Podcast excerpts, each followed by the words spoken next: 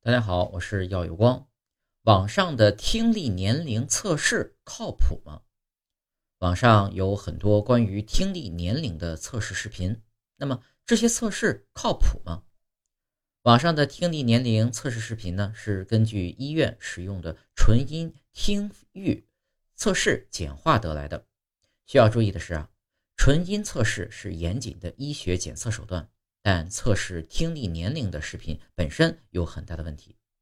第一，有些手机的耳机或喇叭能播放的声音频率小于二十千赫兹。第二，音频上传到视频网站过程时呢，被压缩，很容易丢失高频音。